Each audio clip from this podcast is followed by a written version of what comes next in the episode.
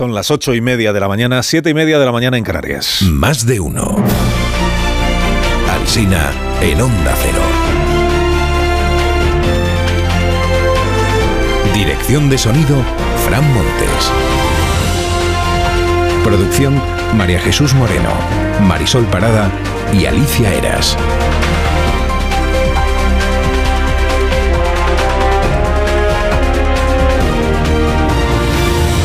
Las seis en punto estamos acompañándoles, estamos estrenando juntos esta nueva mañana, esta nueva jornada. Estaremos aquí hasta las 12 y 20 minutos, cuando comenzará la programación local y regional en cada una de las emisoras de nuestra cadena.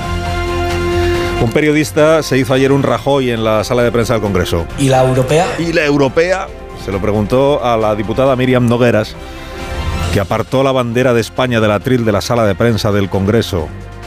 Junts pel Pati del Col·legi. La bandera europea la dejó donde estaba. ¿Por qué ha separado la bandera de España Pues está muy cerca. y la europea? Me representa mucho más esta bandera que esta. Vaya por eso. Sentimos comunicarle a la diputada Indepe que si la bandera europea le representa, o sea, es la suya, es porque antes lo es la, la bandera española, le guste a ella o no le guste. O sea, que la ciudadanía europea la tiene porque es ciudadana española. ¿Y la europea? y la europea. Ha echado cuentas el español, por cierto, sobre este asunto. Le sale que la diputada Miriam Nogueras ha ganado 700.000 euros desde que es diputada en las Cortes Españolas. Circo Indepe a precio de ópera, se titula el editorial del español. Bueno, en las portadas de los diarios hoy, pues mucho Putin, Putin, Putin, Putin. ¿Qué destacan los periódicos? Pues que suspende Putin el acuerdo de control nuclear y que acelera el final del control atómico, dice el editorial del país. Aumenta un peldaño más la amenaza de un uso táctico de las armas nucleares. El mundo vio a Putin altisonante, agresivo y belicoso. ABC opina que el balance de la acción rusa de este año es un fiasco espectacular. La vanguardia resume así el discurso del caudillo ruso. Dice, anunció más guerra, más destrucción, más muerte y más dolor. Añade que Biden afronta el reto de mantener la unidad de los aliados y de vencer la fatiga, la batalla contra el general cansancio, lo llama la vanguardia. Carrascal, José María escribe en el ABC, dice, si Biden dice que no dejará caer a Ucrania, Putin sabe que quien caerá será él. Y un Putin derrotado puede ser más peligroso que un Putin victorioso. Cuentan, por cierto, los diarios que el tratado este de control nuclear, que se llama New START, había dejado de cumplirlo Rusia hace ya tres años, porque con la excusa de la pandemia ya impidió que inspectores estadounidenses supervisaran sus arsenales. Pero habló de otras cosas en su discurso. Putin dijo, por ejemplo, la perversión y la pedofilia son norma de vida en Occidente. La cultura occidental es depravada. Obligan a los sacerdotes a bendecir matrimonios entre personas del mismo sexo. El tiempo no pasa un fact-checking, esto que se dice ahora. El PP ha denunciado que la ministra Robles no deja que Feijó visite a nuestras tropas en Letonia.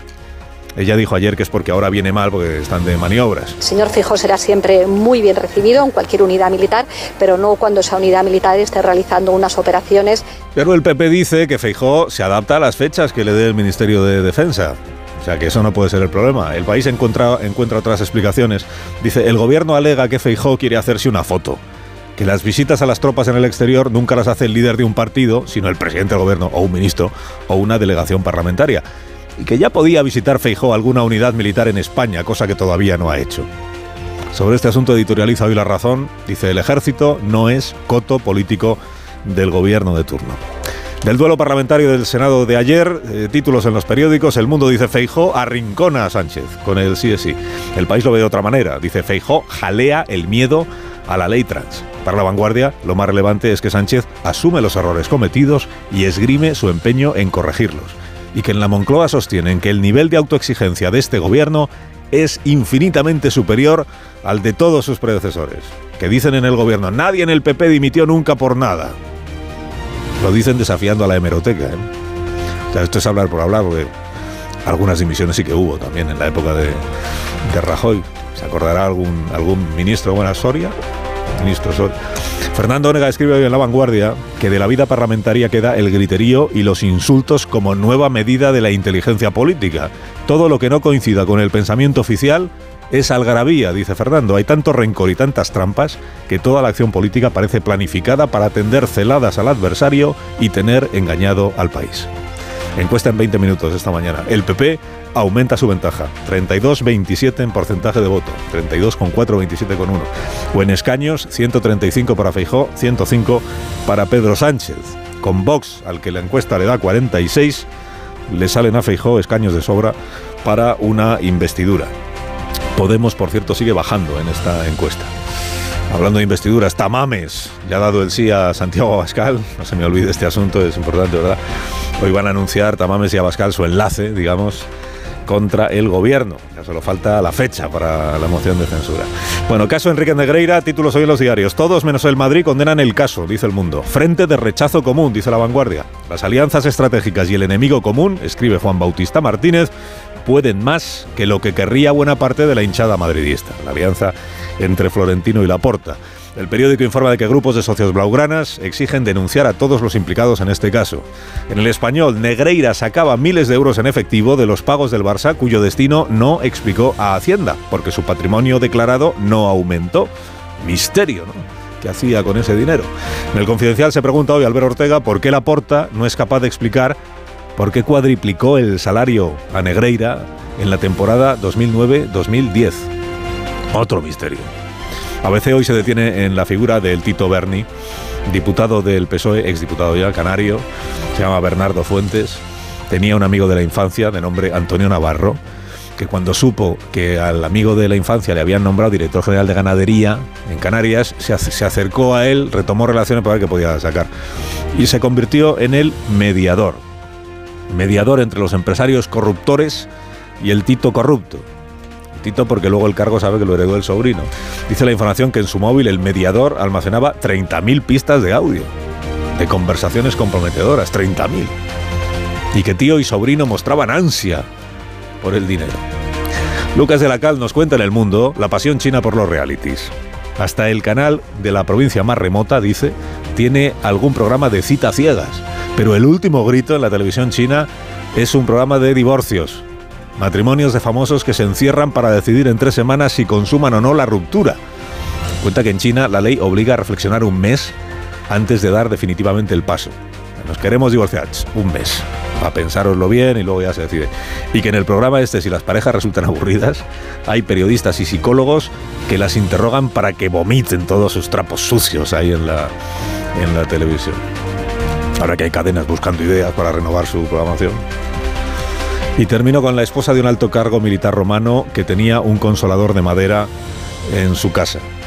Pero la noticia es que lo tenía hace 19 siglos. Lo han encontrado en una zanja en la Universidad de Cambridge.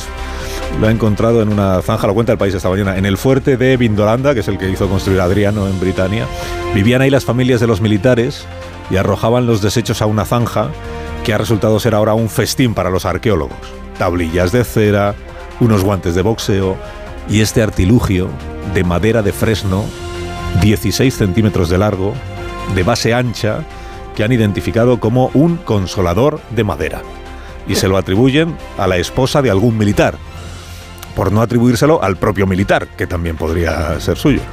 Antes, por cierto, lo habían considerado una herramienta de zurcir. ¿Por qué han cambiado de opinión? Donde antes veían una herramienta de zurcir, ahora ven claramente un glande. ¿Por qué han cambiado de opinión? Esto no lo cuenta la crónica.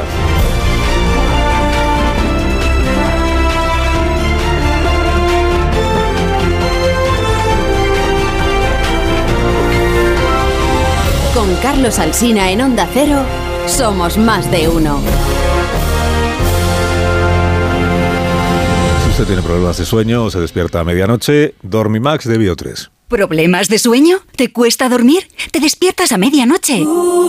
Dormimax, la solución eficaz y segura para un sueño reparador. Dormimax, comprimido bicapa. Capa 1, con melatonina y triptófano, efecto inmediato para conciliar el sueño. Y capa 2, con valeriana, melisa y amapola, acción prolongada para evitar despertares nocturnos. Dormimax contribuye a disminuir el tiempo necesario para conciliar el sueño. Dormimax, de Laboratorios Bio3. 50 años de experiencia en tu farmacia.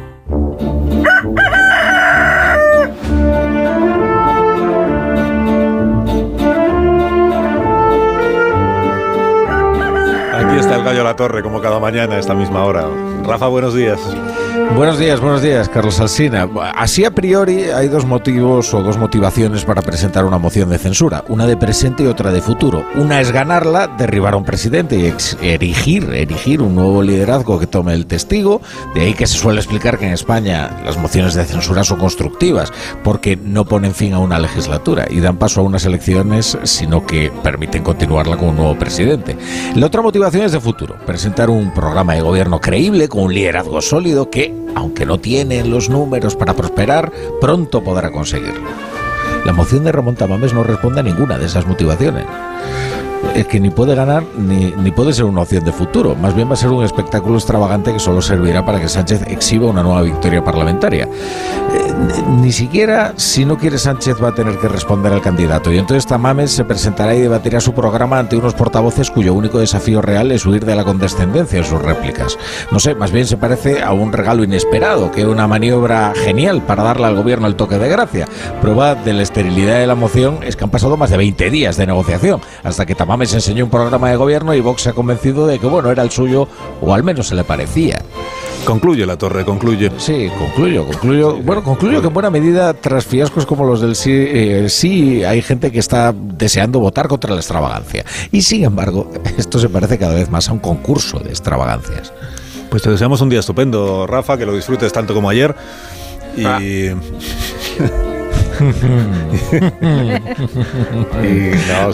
¿Cómo disfrutamos ayer? Ayer, disfrutó porque le robaron unos pocos minutos en el Radio Estadio para dar el partido al Madrid.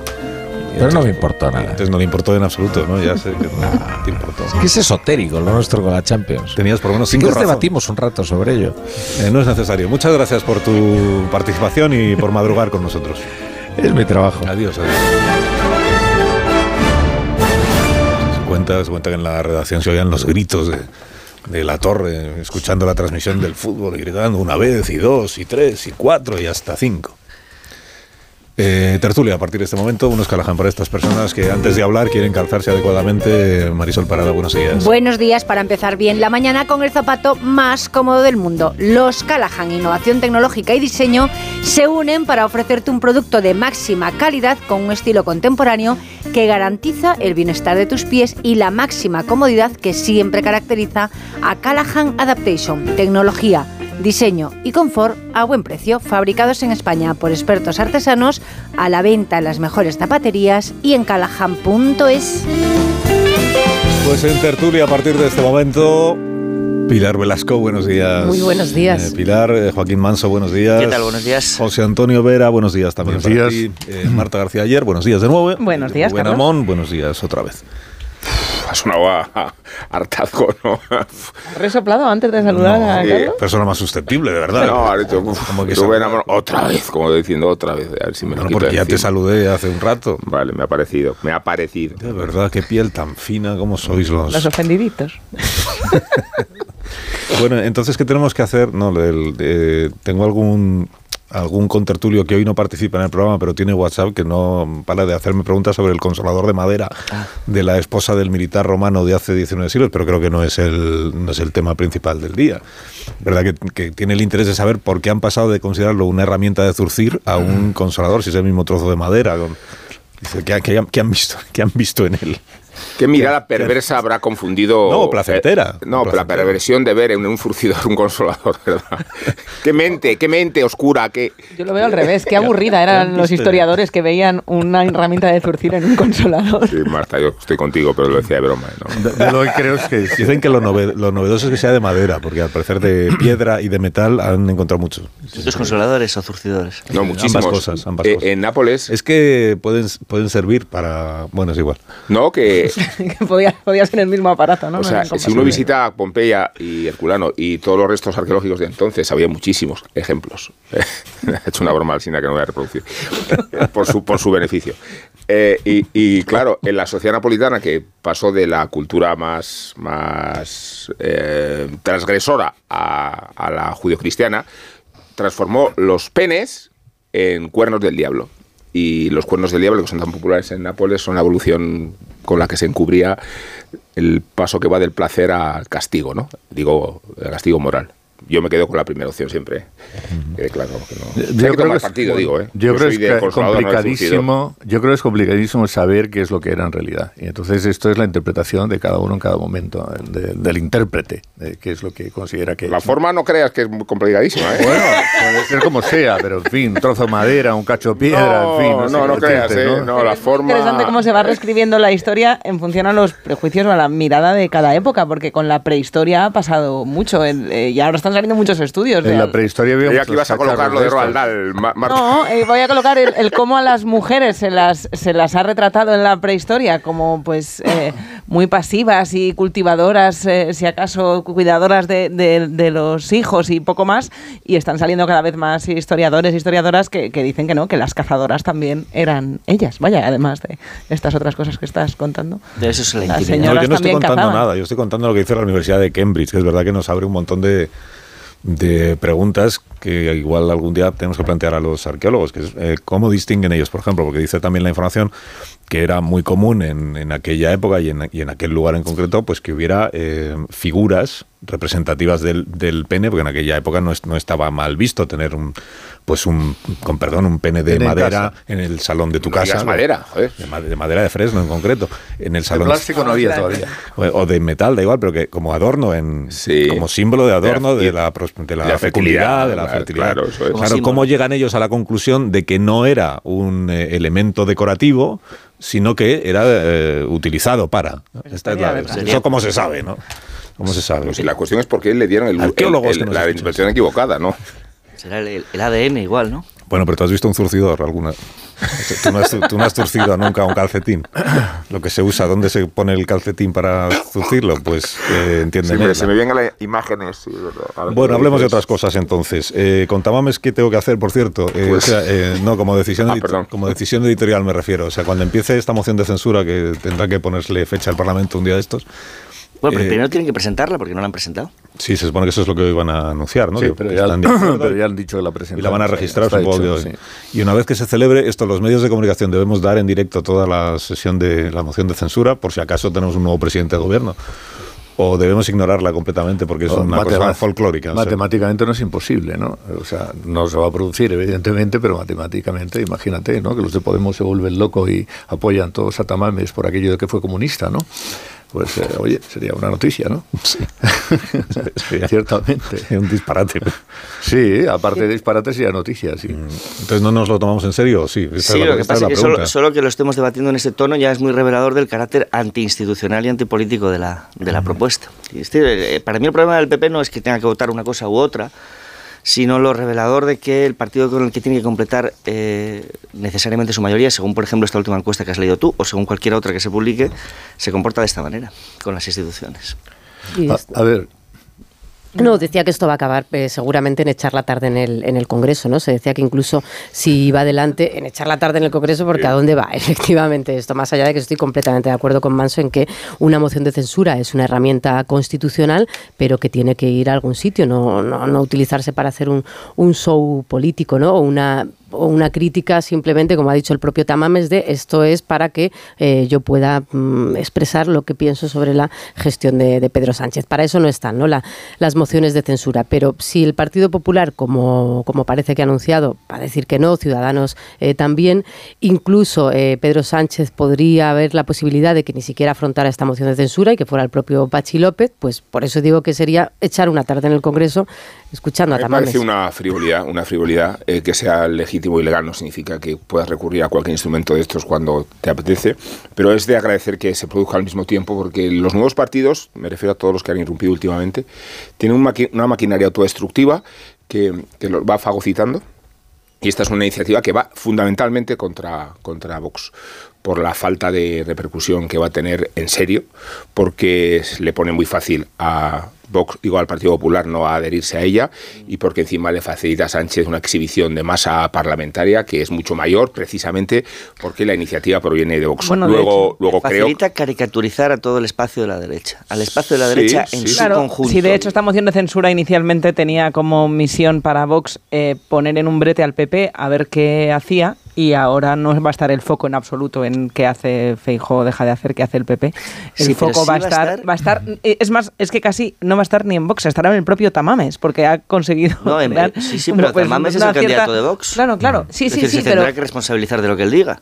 pero que pasa a ser, es como, es autoparódico el- la puesta en escena. Entonces, el- el- es una performance que tiene interés en sí mismo, pero como damos ya por hecho que no va a tener ninguna consecuencia política. Yo, yo más creo que una de la las razones de por las que la decisión de, de Tamames o de Vox de, de anunciar que esto se presentaba justamente ha estado en el hecho de que probablemente Vox quería que Tamames dijera una serie de cosas que Tamames no quería decir. Sí, pero el protagonismo que Vox quería ganar con esta moción de censura en realidad va a ser protagonismo para Tamames, Ah, por ni siquiera para, sí, por ni supuesto, siquiera sí. para Vox. Oye, siquiera yo para Vox Te digo una cosa, o sea, Tamames, claro, es que tiene 89 años, que ya son muchos años y evidentemente no es el Tamames de cuando tenía 60, ¿no?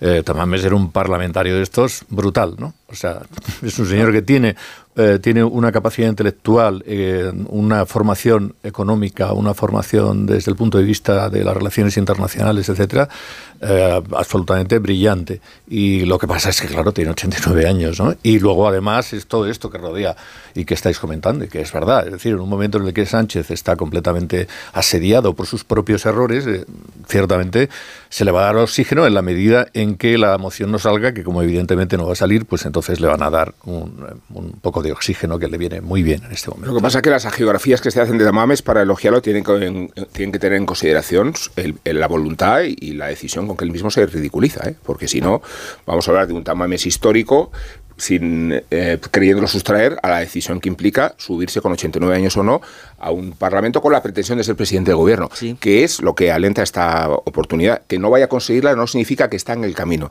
Yo digo que Tamames tenía que haberse sustraído al ridículo que supone Bueno, este probablemente, episodio pero parlamentario. yo en eso no te quito la razón. Probablemente, yo si le hubiera tenido que dar un, un consejo, le hubiera dicho no te presentes, porque me parece que efectivamente no va a ningún sitio. Pero ya que parece que se va a hacer, pues eh, será interesante ver el discurso de Tamames, porque digo que no es uno que pasa por ahí por la calle, que Tamames es un personaje. Que lo haga en una conferencia del Club Siglo XXI o, ya lo hace. o en un foro del Círculo de Bellas Artes o no. O sea, hay muchos espacios No, sí, eso ya lo hace. para exponer. Lo que no puede utilizarse el Parlamento es como la demostración de que, qué buenas ideas tiene Tamames. Es que yo, Yo creo, creo, que... tiene razón Rubén en que toda su trayectoria se, se va a mirar ahora a través del tamiz que nos ofrece este timbre de gloria del que ha sido víctima y que lo va a hacer subirse a la, subina, a la, a la tribuna del Congreso cuando físicamente, intelectualmente sigue lúcido.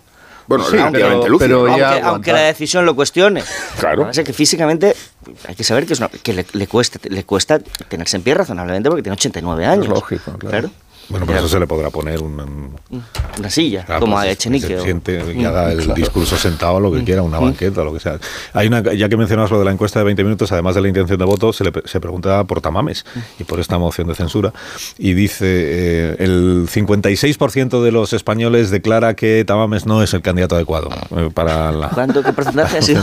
¿Cuánto? 56%. Pues o sea que hay un 44 que piensa que sí. Hay un no, 10, es, no es poco. no, hay un, No, hombre, 10 habrá hay un A lo mejor 17 te- que piensa que mal, sí, bochornoso. 17, 17 es más, y pero el un segundo, resto es más de la intención de voto de Vox, no está Sí, nada mal. Y hay un 27 que no sabe, no contesta. Y luego, respecto de eh, cómo son esos, mm, o sea, a quién votan esos los votantes de cada partido, eh, qué piensan de la moción de censura que presenta Vox, si están a favor de la moción de censura con Tamames eh, al frente o en contra, solo hay dos partidos políticos cuyos votantes mayoritariamente están a favor de esta moción de censura.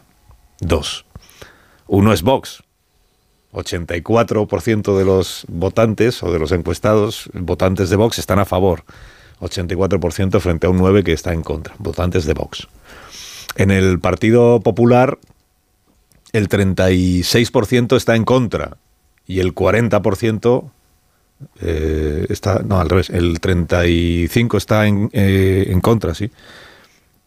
Pues sí, No, no, no, al revés. El 35 está a favor, el 40% en contra. En el PP, o sea, en el PP la mayoría están en contra de la moción de censura. Sí, pero el porcentaje es muy, de que está a favor es relevantísimo. Vamos, es, cada diez. 35 frente a 40. 35 a favor, 40 en contra. Pues Pero hay un partido que no es Vox, cuyos votantes Que están a favor de la moción de censura, Que es Ciudadanos. que Ciudadanos. 46% a favor, 40% en contra, en Ciudadanos. Sabiendo que, es decir, Sabiendo que está Mames y sabiendo que es Vox y sabiendo pues todo ha venido demás, la a favor de demoscopia a desmontar todos Sí, los igual- análisis que hemos hecho. Que A lo igual- mejor es gente que está a favor de para que se hunda Vox. A Igual Tamames tiene que ser el líder de Ciudadanos, ¿no? Si, si tanto entusiasmo suscita esta oportunidad en... Pues O a lo mejor es gente de Ciudadanos entusiasmada es- con que Vox se mejor tire por el precipicio. ¿no? Y están, sí, sí, venga, es buena idea, es buena idea. Sí, también, es verdad. sí. Venga, bueno, pues un minuto y estamos en el. Congreso que va a empezar la sesión de control y tendremos ocasión de escuchar la primera pregunta, al menos al presidente Sánchez, y luego eh, tendremos ocasión también de hablar de la guerra en Ucrania o de la agresión rusa a Ucrania de la que se va a cumplir un año. Con el, hablaremos con el ministro de Exteriores de la Unión Europea, el representante para la política exterior y la seguridad, que es el señor Borrell, como todos sabéis. Un minuto, ahora volvemos. Más de uno en Onda Cero. Carlos Alsina. De uno en Onda Cero.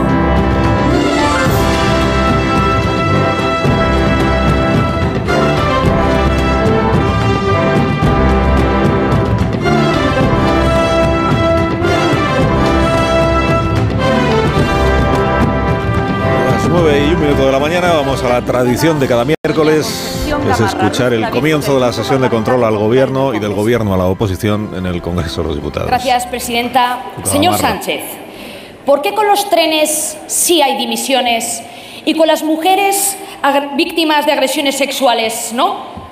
El ridículo y el pánico electoral han vencido a la ministra que no sabe de infraestructuras, pero que ha acabado cesando a la secretaria de Estado y al amigo que colocaron al frente de Renfe. ¿A qué espera para cesar a la ministra Irene Montero? Los trenes sí, pero los delincuentes sexuales no. ¿De verdad cree que su gobierno está, altu- a- está a estas alturas sumando algo? La pregunta original era si su gobierno suma. Suma. Se presta la interpretación. Señor presidente del Gobierno. Suma aquí. Muchas gracias, señora presidenta. Eh, señoría, eh, hay gente que eh, le dice injustamente que usted cambia de chaqueta. Yo creo que no, que no es así. Creo, cre- creo que lo que cambia es el jefe del Partido Popular, pero usted continúa haciendo lo mismo, que es venerar al jefe del Partido Popular. Mire, le voy a responder igual que hacía usted al señor Casado antes de su caída, con claridad y con certeza y verdad. Este gobierno suma. Con quien nunca vamos a sumar es con aquellos que ponen en solfa los derechos de las mujeres. Le diré en todo caso, señoría, que en este contexto tan difícil que estamos atravesando durante esta legislatura, con una pandemia, con una guerra, con un volcán entre medias, este gobierno ha sumado, por ejemplo, con los trabajadores y trabajadoras, subiendo el salario mínimo interprofesional, aprobando una reforma laboral que genera y recupera derechos a los trabajadores. Hemos sumado, por ejemplo, con los profesionales sanitarios, mil millones de euros a la atención primaria, 800 millones de euros para la inversión en equipamientos de alta tecnología. Estamos sumando con las mujeres, con leyes feministas, señoría, como también con el colectivo LGTBI, con una ley LGTBI, o estamos sumando con los pensionistas, revalorizando las pensiones conforme al IPC y ustedes votaron en contra. Nos gustaría sumar, señoría, también con ustedes. Pero para eso necesitan volver al redir de cumplir con la Constitución. Sí, claro que sí, al redir de cumplir Silencio, por favor. Tendrán que cumplir con la Constitución, ustedes que dicen que son un partido constitucionalista. Y dejen ustedes, señora Gamarra, dejen ustedes, señora Gamarra, de considerar al Poder Judicial como un coto privado. Esta es la no respuesta del presidente, ya es una tradición de cada miércoles. Las preguntas que se le han hecho. Bueno, él dice que el gobierno suma con los trabajadores de Señora nuestro Gamarra. país. Mire, señor Sánchez, la mayor, el mayor cambio de chaqueta que se ha producido en la última etapa es el suyo, porque le prometió a sus votantes que no gobernaría con Podemos ni pactaría con Bildu. Y a esos millones de votantes es a los que usted ha traicionado durante esta legislatura. Señor Sánchez, usted suma 544 delincuentes sexuales beneficiados por su ley, más de 50 presos condenados que están en la calle, con el consiguiente riesgo de reincidencia. Es incapaz de rectificar.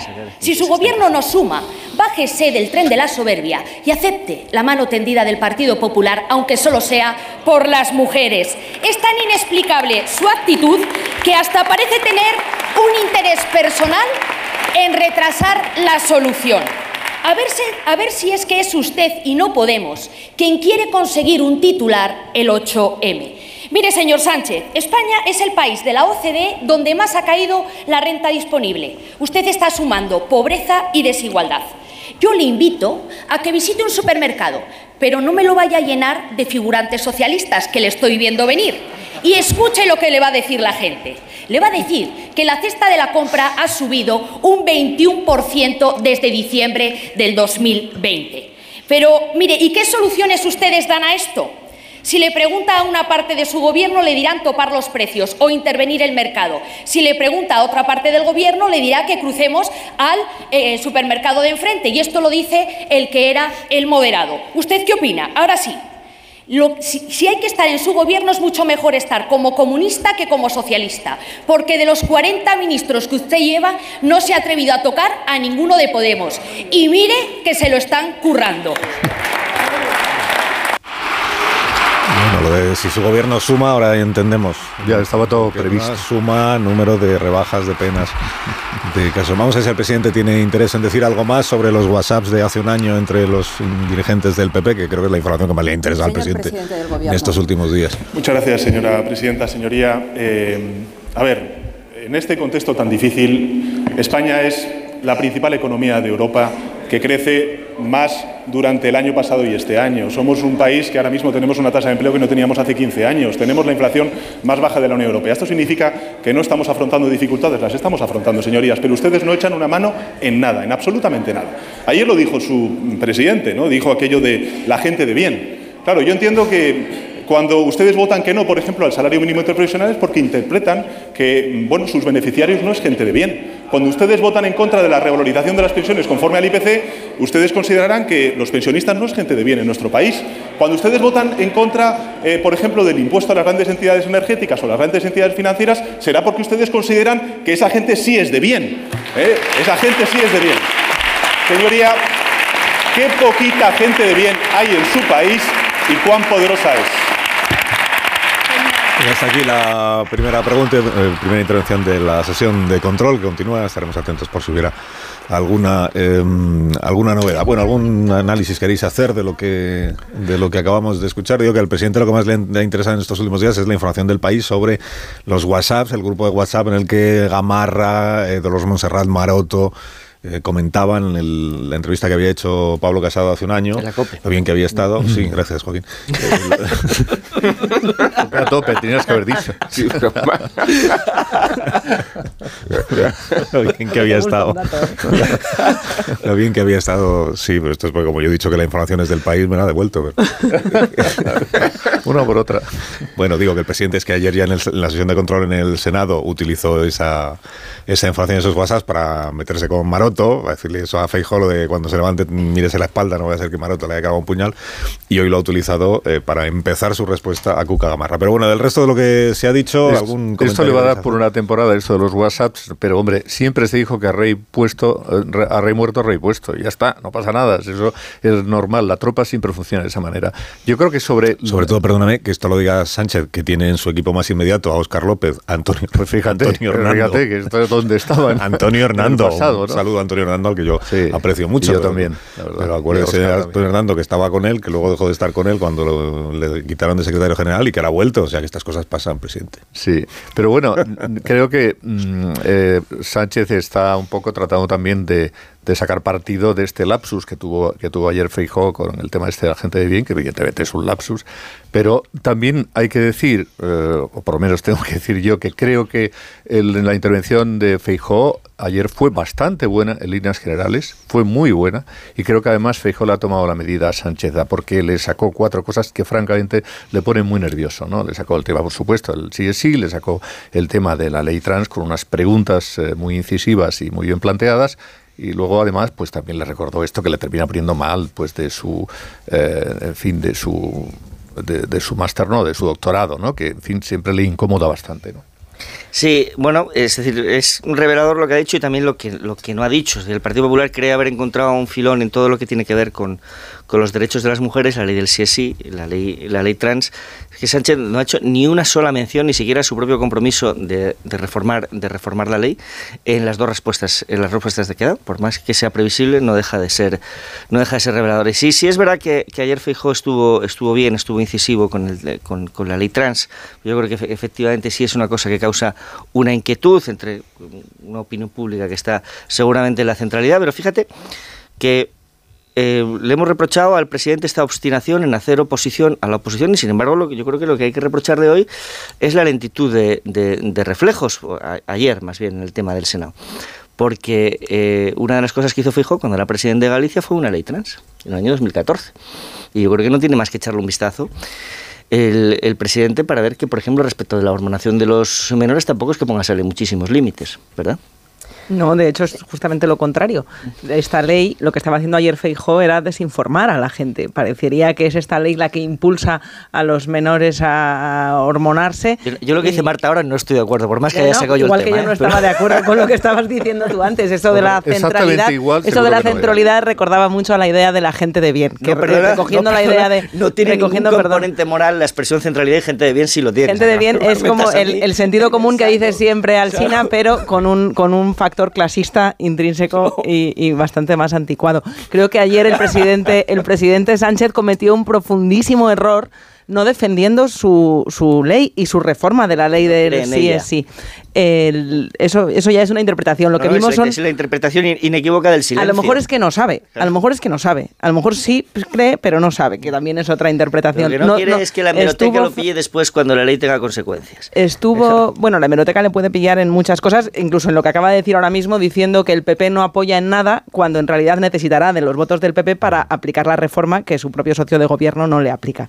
Ayer lo que vimos fue a Feijó generando un miedo con respecto a la ley trans, con asunciones muy poco fundadas en la realidad, y a un presidente del gobierno incapaz de defender esa ley cuando efectivamente muchas de las cosas que estaba diciendo Feijo pues no se correspondían con la realidad, como no se corresponde Sí, con la realidad la idea de que se vayan a llenar Con la el- experiencia el- comparada Bueno, de en- otros países. En cuanto a experiencia comparada, no vemos que Pilar. haya de Eso repente un debate, una cola de gente yéndose A cambiar de sexo. Pilar. Efectivamente, eh, el, el Partido Popular ha encontrado un filón en las contradicciones o en la, o la pelea que ha habido entre el movimiento feminista, eh, dentro del movimiento feminista, respecto de la ley del sí es sí y respecto de la ley trans. Pero a mí me dio la sensación ayer de que Feijó, utilizando estas, estos dos bastiones, al final puede acabar pasándose de frenada. Porque al final el mensaje uno es, vamos a derogar toda esta legislación, que hay un montón de derechos que nos colocan también en la bandera de países europeos y, y como acabas de mencionar tú también, Joaquín, leyes autonómicas que ya estaban. Y digo que se pasa de frenada por los eh, argumentos que mencionaba Marta, un poco de, de- tramontanos, ¿no? Porque decía, ¿usted está realmente de acuerdo en que las personas transexuales invadan los espacios de intimidad? Oiga usted, las mujeres no tenemos ningún problema en los servicios con que vengan eh, transexuales. ¿Está usted de acuerdo en que no va a haber casas de acogida para las mujeres maltratadas? Hombre, si vivimos en un país donde una mujer o un hombre trans maltratado no puede tener también eh, medidas para salir del maltrato, es decir, al final escoró tanto en los argumentos que me parece que se puede pasar mucho de frenada y que puede ser contraproducente, porque al final en, la ley del sí y, la- y- en muchos derechos de la ley trans, eh, quitando alguna de las partes de la ley, hay mucho consenso en que se avanza en derechos. Es verdad. Yo no creo que sea un lapsus decir que eh, la gente de bien no, no se identifica en estas iniciativas legislativas, porque es una convicción, no es un lapsus, no forma parte de ese territorio. La expresión, digo. No, yo creo que es una convicción y, y puedes ser consciente de ella, pero, pero no creo que la extensión de derechos suponga un problema para la gente de bien. O sea, si fuera una restricción de derechos, todavía podríamos considerar que se está cuestionando eh, el humor y, y la sensibilidad de la sociedad. Pero por mucho que discutamos la ley trans, que se extiendan ciertos derechos y se extiendan ciertas nociones no van en detrimento de la sensibilidad de la sociedad. Podrán discutirse, digo, ¿eh? pero no forman parte de... Yo, claro, yo discuto que sea una extensión de derechos. yo, creo que, que, yo creo que acompañar a un menor en una decisión de esas características no, forma, no es una restricción de derechos, al contrario, es que la Administración asuma una posición de garante que el menor necesita para la protección de sus derechos. Pero se está generalizando el, menor, Joaquín, cuando es a partir de los 16 años. Digo, porque igual si alguien no conoce la ley se cree que menor hablamos de 14 o 12 y eso está regulado. Sin ninguna restricción y a partir de los 14... claro, el matiz es importante. Sí, bueno, ya, sí, y a, partir de los, y a partir de los 14 con el, la autorización de los padres, que ya me dirás tú, los padres, eh, que pueden saber respecto de, este tipo de cuestiones. Es decir, cuando la pues la experiencia comparada lo que dice es que acaba de caer, acaba de, acaba de caer no, es decir, en, algunos casos sí y en otros no. Y la experiencia comparada es que en Escocia acaba de caer la primera ministra, que Liz Truss, cuando era ministra de Igualdad del Reino, del Reino Unido, tuvo que revocar su propia regulación por decenas de demandas contra el Reino Unido por eh, menores, sobre todo niñas, que se arrepentían del paso que habían dado. Hay muchísimos jueces que han autorizado a menores, incluso de 12, a hacer Os pido un minuto. La, ley que, no pasa nada. la ley que retira son las nueve y cuarto. Os pido un minuto, que son las nueve y cuarto, ocho y cuarto en Canarias, porque tengo al teléfono al alto representante de la Unión Europea para la política exterior y de seguridad, que es el señor Borrell, que nos atiende unos minutos y es eh, muy interesante, entiendo, para los oyentes y para todos nosotros lo que eh, diga el representante de política exterior de la Unión Europea en un día como este, en el que venimos de haber escuchado dos discursos en el día de ayer, uno el de Vladimir Putin por la mañana ante el Parlamento ruso. Ya hemos contado que mantiene esta tesis de Putin de que lo único que ha hecho Rusia y lo que ha hecho él es defenderse de una agresión por parte de Occidente, eh, agresión para la seguridad y para la integridad de Rusia. Esto es lo que aparte de otras muchas cosas que dijo sobre la cultura occidental que es depravada y él tiene que proteger a los niños rusos de estas cosas que hacemos en los países occidentales, por ejemplo, normalizar la pedofilia, en fin, todo eso. Y luego el discurso de Joe Biden en Varsovia, eh, ante una eh, multitud que aclamó al octogenario presidente de los Estados Unidos, que hace un discurso basado en la libertad y en lo que él entiende que es la esencia de lo que está pasando ahora mismo en Ucrania, que es la defensa de la libertad frente a quien agrede a un país soberano como es Ucrania, que tiene el respaldo de los países aliados. El compromiso de Biden de que Estados Unidos y los países de la OTAN van a ir hasta el final en el, en el apoyo a Ucrania porque no se puede permitir que Putin eh, consiga doblarle este pulso a Occidente, es decir, consiga ganar esta guerra. Eh, José Borrell, alto representante de la Unión Europea para la Política Exterior. Buenos días, señor Borrell, ¿cómo está? Hola, buenos días, ¿cómo están ustedes? Bien. Buenos días. empiezo por preguntarle qué le pareció el discurso de, Vladimir Putin, el, tono y el contenido y, el fondo y las cosas que dijo. Bueno, es mm, más o menos lo mismo que ha dicho en anteriores ocasiones. Ya en el 2007, en Múnich, hizo un discurso que hubiéramos debido tomar mucho en consideración.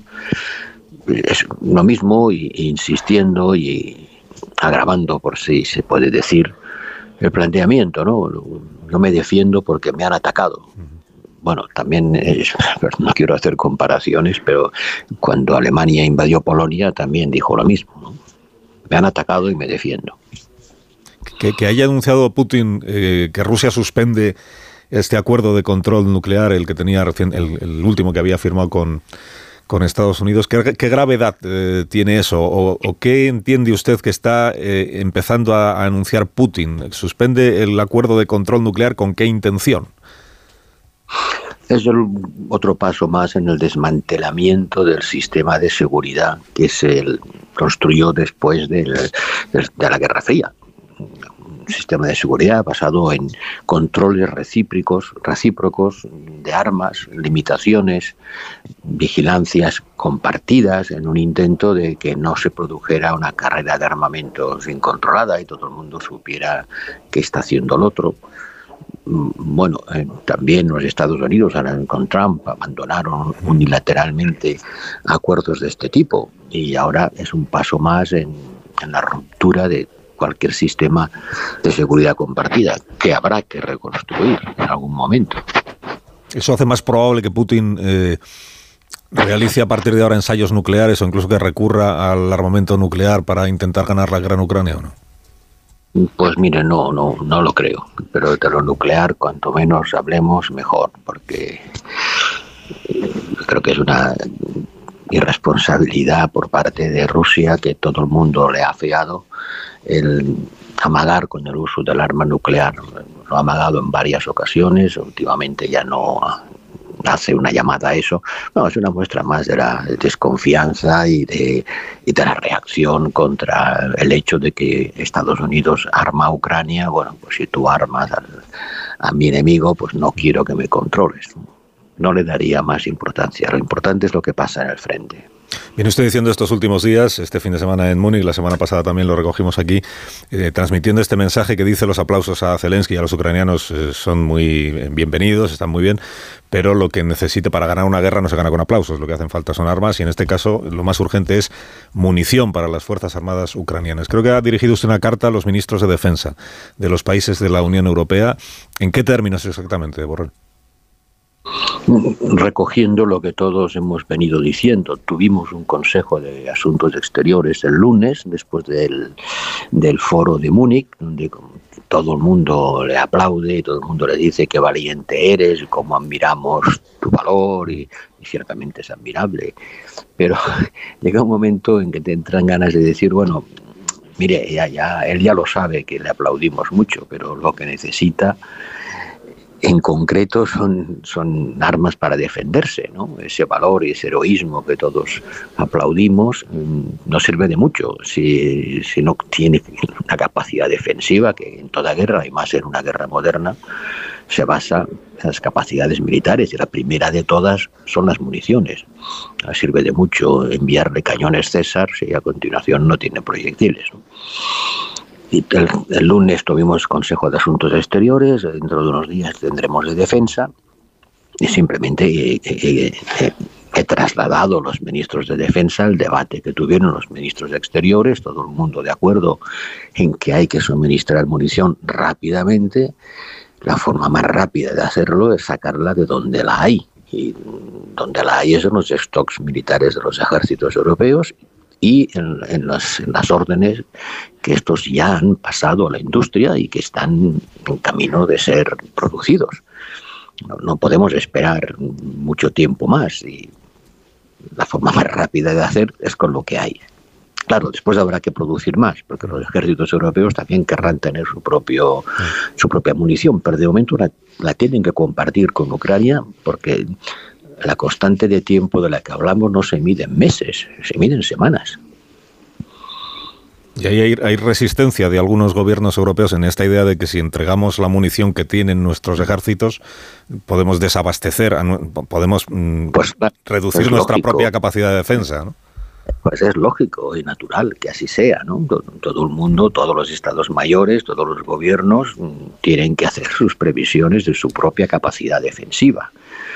Lo que pasa es que si los Estados miembros, todos ellos, han pasado órdenes a la industria para que la industria produzca, la industria va a producir, pero ellos no la van a necesitar de forma tan inmediata y urgente. Y si ahora pasamos otro pedido, por así decirlo, la industria para producir para Ucrania, este se va a poner a la cola de las, de las órdenes ya pasadas. Hay que dar prioridad al, uso de la munición allí donde se va a usar de forma efectiva e inmediata.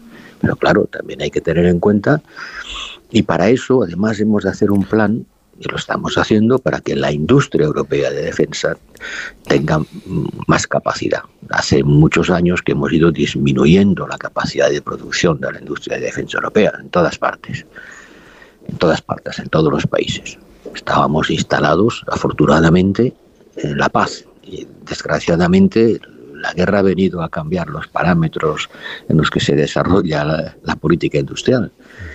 Lo siento, pero a mí me gustaría más invertir en otras cosas, pero tenemos que hacer que la industria de defensa sea más capaz de responder más rápido a las demandas planteadas por una guerra que consume muchísimos muchísimo material militar. Hemos vuelto un poco a, las guerras de los años 14 y 19, de duelos de artillería con decenas de miles de disparos diarios. Eh, pues si estás en esa guerra y Ucrania está en esa guerra, tiene que hacerla como, como le toca hacer. Y la capacidad de producir munición y armamento en Rusia la industria rusa en qué situación se encuentra. Y, aprovecho, incluyo el, el, papel de China. ¿Dónde ve a China el señor Borrell en este momento? ¿Está China, el gobierno chino, el régimen chino, más por la mediación para intentar llegar a una solución en la guerra en Ucrania o más por ir decantándose cada vez más del lado de Vladimir Putin? En Múnich tuve la ocasión de reunirme con el nuevo consejero de Estado de Asuntos Exteriores en el, órgano directivo del Partido Comunista, que antes era el ministro de Exteriores chino, a quien conozco bien desde hace años, y naturalmente hablamos de eso.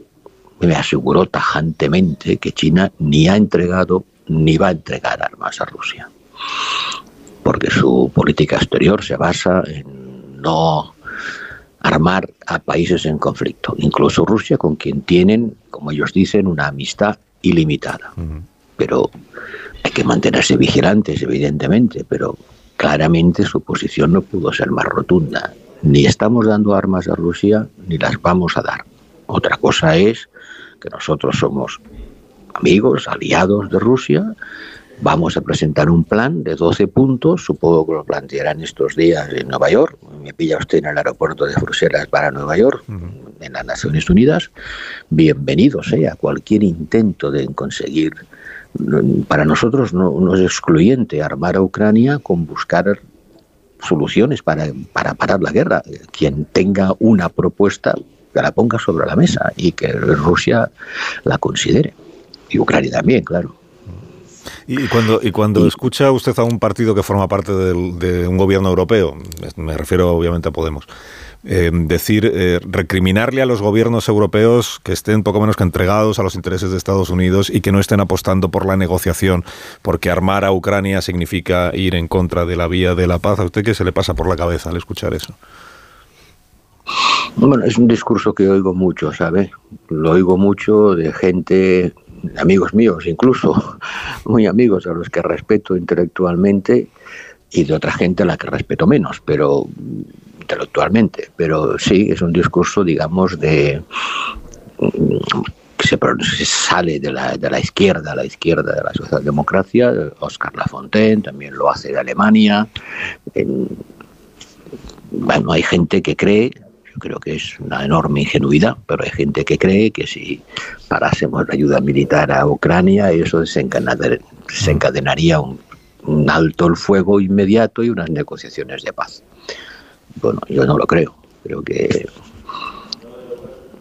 bienvenidas las negociaciones, pero pero si se para la ayuda militar a Ucrania, Rusia va a seguir atacando y, y Ucrania no se va a poder defender.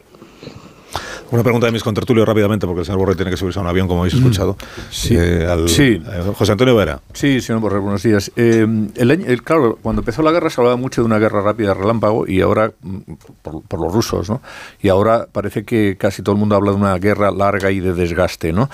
ayer me parece sacaba la prensa, recogía una encuesta de Associated Press, según la cual, pues, por ejemplo, claro, una guerra que se puede alargar demasiado en el tiempo eh, igual no es tan soportable por la opinión pública. Y eh, la encuesta se refería a la opinión pública norteamericana, que con relación al tema del envío de armas a Ucrania había pasado del 60% de apoyo al 45%, me parece que era. ¿Usted a quién cree que, que, favorece más la guerra de desgaste, en este caso a los rusos, o cómo, cómo ve esto?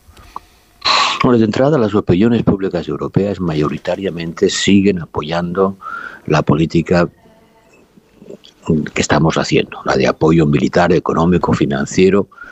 Hablamos de apoyo militar, pero Europa llevamos ya 60 mil millones de euros en apoyo a Ucrania, de los cuales apoyo militar deben ser 12 o 13. El resto es humanitario, económico, financiero, los refugiados, digamos, apoyo a la economía a la sociedad.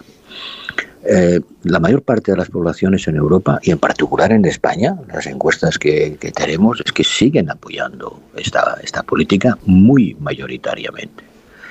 Naturalmente tiene un coste.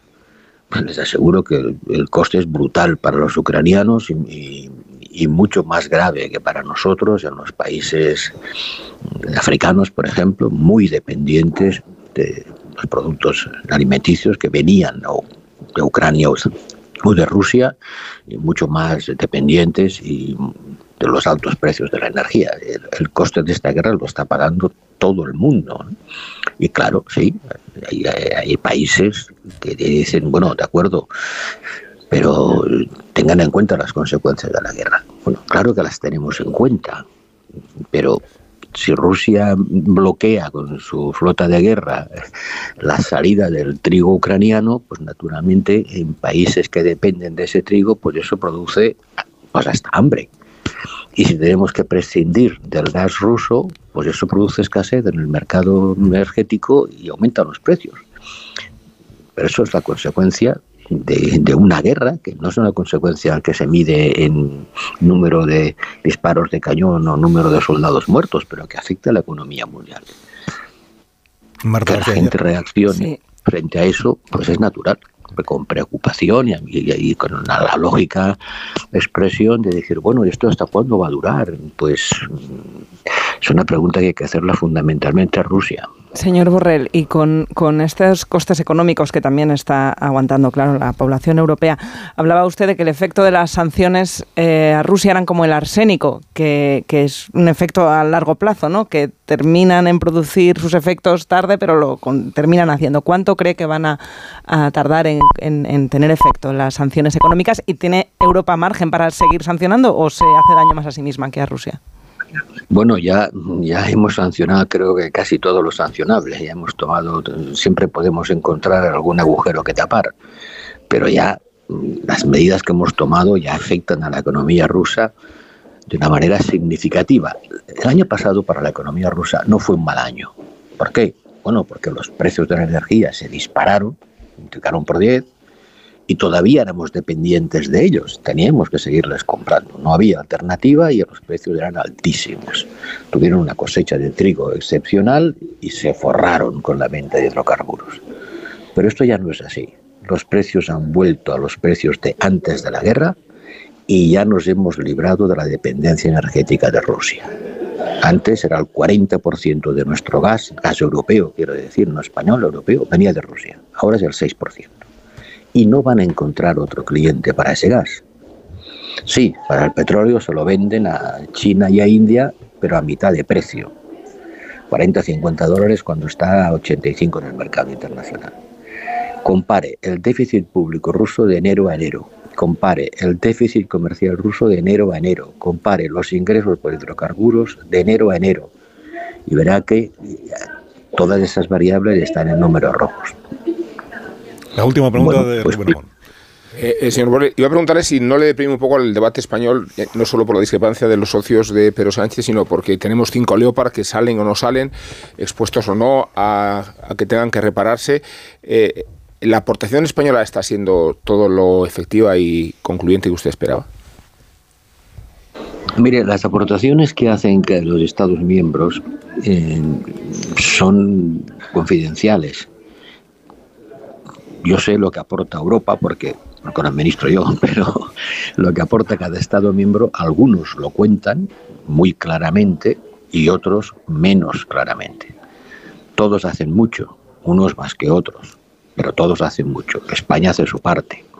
Pero si tengo que ser honesto, le diré que yo no tengo un dato preciso de lo que aporta cada país, tengo una estimación y la estimación del conjunto hace que la ayuda militar a Europa se sitúe en torno a los 12.000 millones de euros. Eso es aproximadamente un 40% de la americana.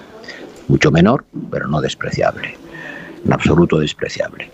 Y sí, España va a aportar Leopards y por lo que me explicó la ministra de Defensa están en fase de puesta al día. Y todos los países que los tienen pues están poniéndolos al día. Algunos los tienen disponibles ya Canadá ya ha enviado los suyos, por ejemplo, y otros lo están haciendo. Y yo espero simplemente que cuando lleguen, además de llegar, lleven munición, porque si no, no servirán para mucho. José Borrell, gracias por habernos atendido esta mañana. Que tenga buen vuelo y buen día. Muchas gracias. Gracias y buenos días. El, el, señor Borrell, eh, que representa la política exterior y de seguridad de la Unión Europea y por tanto habla en nombre de, de, la Comisión Europea a la que pertenece y de la Unión a la que pertenecemos todos. Tengo que hacer una pausa muy cortita, ya veréis, y a la vuelta, si os parece, pues seguimos con el asunto de la, de la eh, guerra en Ucrania o de la agresión rusa a Ucrania un año después, con las cosas que se vienen contando y con este llamamiento, mm, digamos, cada vez más insistente y más urgente que está haciendo Borrell a los gobiernos europeos para que la munición que tenemos almacenada para nuestros ejércitos se la enviemos rápidamente a las Fuerzas Armadas ucranianas y a la vez la industria vaya produciendo más para poder abastecer todas las necesidades. Un minuto, ahora mismo seguimos.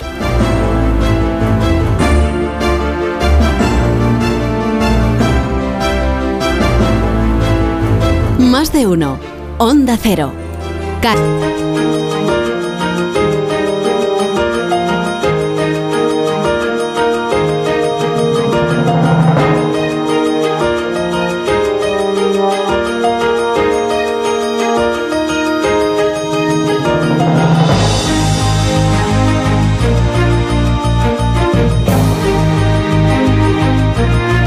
menos 20, una menos en Canarias. Pilar Velasco, Joaquín Manso, José Antonio Vera, Marta García y Rubén Amón tienen interés en comentar para ustedes eh, la evolución del conflicto en Ucrania. A partir de lo que nos acaba de contar el señor Borrell y este, esta carta que ha enviado a los ministros de Defensa de la Unión Europea, con los que tiene que reunirse también esta semana, urgiendo a los gobiernos de la Unión a que busquen munición, bueno, busquen, vayan a donde saben que tienen la munición, que es en los almacenes de los ejércitos de cada uno de esos países para hacerse llegar cuanto antes a las Fuerzas Armadas ucranianas porque la sospecha de la Unión Europea y de la Alianza Atlántica, de la OTAN, lo viene diciendo Stoltenberg desde hace semanas, es que Putin eh, va a utilizar esta semana de aniversario del comienzo de la, dice Putin, la intervención de seguridad especial, no sé, la va a aprovechar para lanzar una nueva ofensiva. Y a esa ofensiva tendrán que responder las Fuerzas Armadas ucranianas. Y como viene explicando Borrell, eh, como están lanzando tantos proyectiles en respuesta a los que lanzan los rusos, pues se, quedan sin material. Y en este momento urge ya eh, poder abastecer de munición a las Fuerzas Armadas ucranianas. Eh, ¿Algún comentario seguro que queréis hacer sobre la situación? Ha sido eh, muy interesante la, entrevista a, Borrell, con dos convicciones. Una, que el terror nuclear que ayer expresó Putin ya no tiene el carácter intimidante que a lo mejor podía tener hace unos meses. Y el segundo, que China... Eh, que China no va a contribuir porque su política exterior es refractaria a ello a armar a, a Rusia. Es, decir, es verdad, y también lo decía ahora Borrell, que eh, lo que representó el discurso de ayer de Putin fue salir de un orden internacional basado en el control de armas. En el año 88, Reagan y Gorbachev firmaron el primer tratado de reducción de, armas, de armas nucleares y en aquel momento no lo sabíamos porque era todavía en el 88, pero aquello representó el ocaso del, orden basado en la Guerra Fría y los albores de, de, un orden nuevo basado en, entre otras cosas, no solo en el control de armas, sino fundamentalmente también en la garantía del respeto al, al, Estado de Derecho, a la soberanía nacional de los, de los países. Y es cierto que aquí nos falta por saber la, respuesta china. Xi Jinping fue muy claro en noviembre, además muy claro, respecto de su rechazo a la utilización de las armas nucleares, siquiera con carácter intimidante. Pero es cierto también que en, en la posición que ahora mantiene de disputa de la hegemonía mundial con Estados Unidos, algún gesto de respaldo político a Rusia va a hacer. La cuestión es hasta dónde llega si está dispuesto o no a viajar a Moscú y escenificar un, respaldo claro a Vladimir Putin o si se queda en la, en la, en la mera retórica. Esa es una de las cuestiones que van a determinar la marcha de la guerra. En todo caso, cuando ahora que se cumple el aniversario decimos que esperábamos que la guerra durase solo unos días, Estamos hablando del fiasco de Rusia, estamos hablando de la resistencia de los ucranianos, pero estamos hablando también de nosotros mismos. Estamos hablando también de la conciencia moral y de la respuesta unitaria que hemos dado los europeos bajo el liderazgo de Estados Unidos, porque Joe Biden está ejerciendo un liderazgo sin ninguna duda a los valores del humanismo liberal europeo y por lo tanto a una conciencia moral unitaria en torno a ellos. Y yo creo que eso es una cuestión que no se va a detener y que durante todo este año, al menos hasta que llegue el invierno que viene, vamos a observar una determinación firme de Europa y de Estados Unidos por ganar la guerra. Sí, efectivamente es muy, es muy importante ponerle la perspectiva a este, a este año de guerra. Decíamos eh, al principio de la guerra que igual no aguantaba Europa la presión migratoria de los refugiados ucranianos. Más de tres millones de familias ucranianas han tenido que salir del país y Europa ha aguantado la presión migratoria. Polonia incluso ha salido del eje de Víctor Orbán, del eje de la extrema derecha, acogiendo a, refugiados eh, ucranianos. Polonia, Hungría, Eslovaquia, Rumanía, el sur de Europa, esa directiva de protección europea eh, inédita en Europa que permitía a las familias ucranianas llegar a, nuestras casas directamente. Digo nuestras porque España es el tercer país de la Unión Europea en acoger a refugiados. Decíamos también que no, se, que no íbamos a poder aguantar la presión de las sanciones económicamente y se ha aguantado. Que no íbamos a poder aguantar la independencia del gas ruso porque éramos muy dependientes y, oye, con un gran esfuerzo y muchos equilibrios, al final incluso Alemania eh, y Europa ha tirado de esa dependencia eh, de Alemania para poder, bueno, pues eh, que haya un antes y un después de esa dependencia del gas ruso. en este contexto, el, es verdad que se reclama eh, esa vía diplomática, ¿no? Y, se, y me estaba acordando, escuchando la entrevista de Borrell, de noviembre y de octubre, cuando los medios norteamericanos, el Washington Post específicamente, hablaba de que había conversaciones internas en la administración de Biden sobre esa, esa posible, decirle a, Zelensky directamente que se sentara eh, en la mesa de negociación. Lo que ocurre es que el escenario ha vuelto a cambiar y si se recrudece Rusia, uno no está donde quiere estar, sino donde te ponen las circunstancias. Y las circunstancias es que si Rusia recrudece la guerra contra Ucrania, al final Europa está donde ha contextualizado muy bien Borrell que está, y es que la defensa tiene que estar en primera línea antes de, o, de la mano de la vía diplomática, que si esperábamos que fuera primavera, es verdad que esa línea a mí me da la sensación de que ya se nos ha ido un poco del horizonte. Es que tiene una parte del discurso Putin que es muy inquietante. La primera, obviamente, es su alusión al arsenal nuclear como salvaguarda de su desastre operativo. Y eso nos preocupa a todos. Y otra es la alusión a la Rusia invencible, porque la Rusia invencible pasa por someter a su pueblo a, un castigo descomunal. Esta idea de que en realidad a quien le declara Putin la guerra es a su país. Y lo hace eh, aludiendo a las históricas matanzas. El otro día estuvo en Stalingrado y hizo de Stalingrado la alegoría de lo que le espera al pueblo ruso. Y claro, si la victoria de Putin se va a producir a expensas del sacrificio histórico del pueblo ruso, será una victoria monstruosa para su propio país.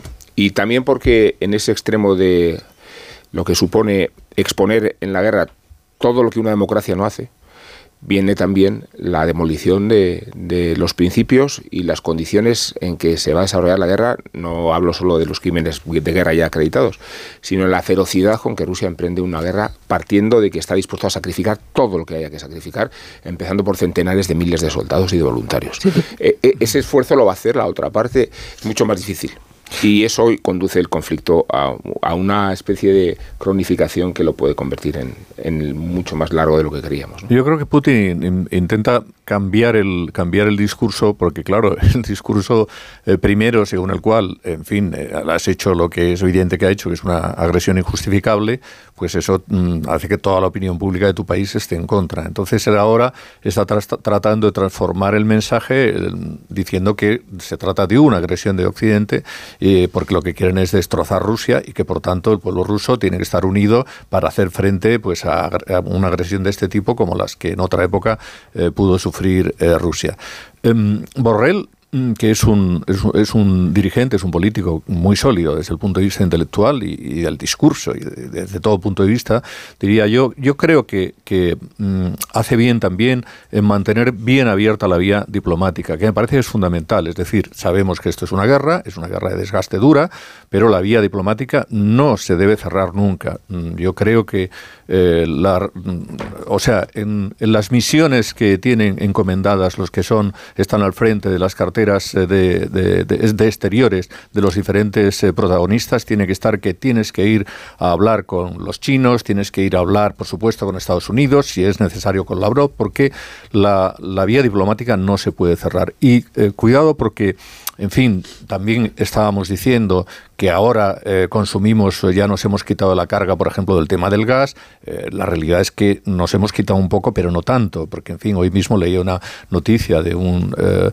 de un diario digital que dice que España está comprando ahora tres veces más gas que el año pasado, que no sé si será verdad o no, pero es verdad que también, como nos cerraron la llave del gas en Argelia por uno de los gasoductos, pues al final hemos tenido que recurrir más al gas ruso. Y también se decía, por otra parte, que tecnológicamente los rusos estaban agotados, pero eh, eso se decía, pues no sé, hace cuatro o seis meses y resulta que, sin embargo, siguen ahí lanzando misiles cada dos por tres y por tanto todo eso hay que tenerlo en cuenta. Yo creo que el tema de la guerra larga, eh, hay, un, hay un informe que, al que aludía ayer Pilar Bonet en, en un artículo, de un informe de Rand Corporation que decía, cuidado porque la guerra larga es, es, muy complicada de sostener desde el punto de vista económico, ¿no? porque eh, el, desde el punto de vista económico tiene eh, un coste, en este caso para Estados Unidos, que en ocasiones puede ser insoportable. Menos 10, las 10, una menos en Canarias, una pausa y a la vuelta Ignacio Rodríguez Burgos nos cuenta la actualidad económica del día.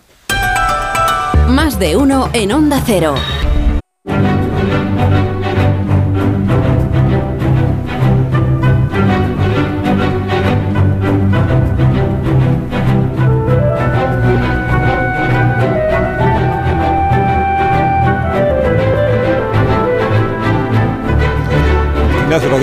Muy buenos días. Hola, muy buenos días. Noticias económicas esta mañana del miércoles. Pues mira, los mercados financieros europeos marchan con importantes bajadas en este miércoles. Es el caso de la Bolsa Española, que recorta más del 1% en estos instantes y está en los 9.157 puntos.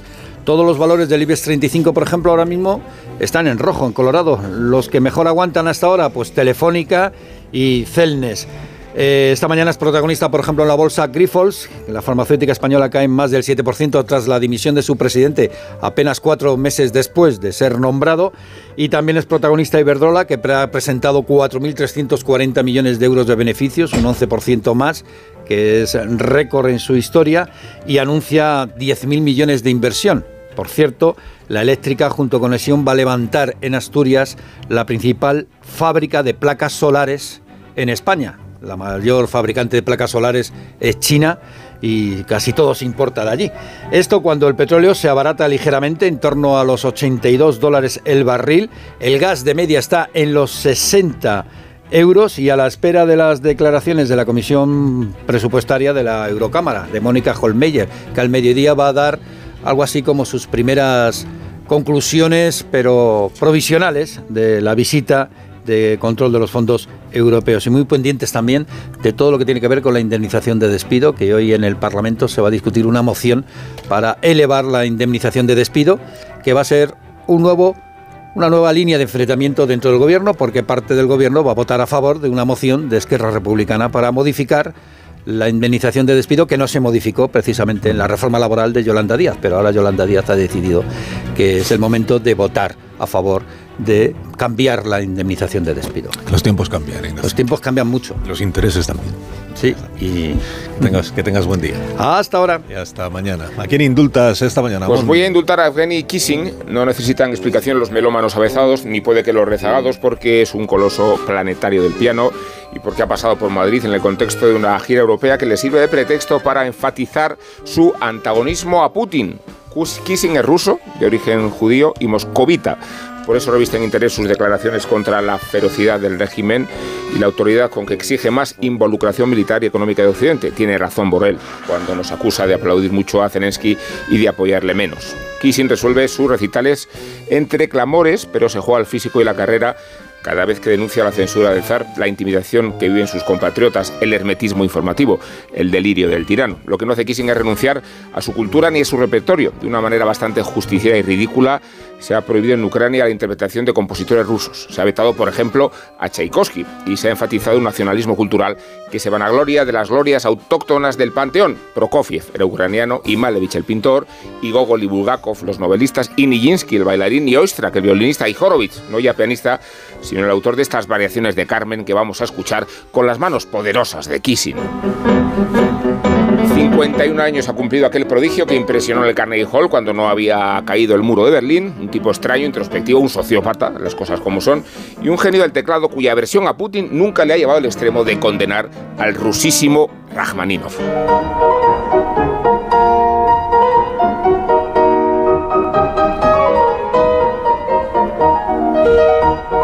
Callahan para estas personas que ahora sí se van marchando. Para Marisol? que, y pueden aprovechar las rebajas de invierno de Callahan que todavía están. Innovación tecnológica y diseño se unen para ofrecerte un producto de máxima calidad con un estilo contemporáneo que garantiza el bienestar de tus pies y la máxima comodidad que siempre caracteriza a Callahan Adaptation. Tecnología, diseño y confort a buen precio, fabricados en España por expertos artesanos, a la venta en las mejores zapaterías y en callahan.es.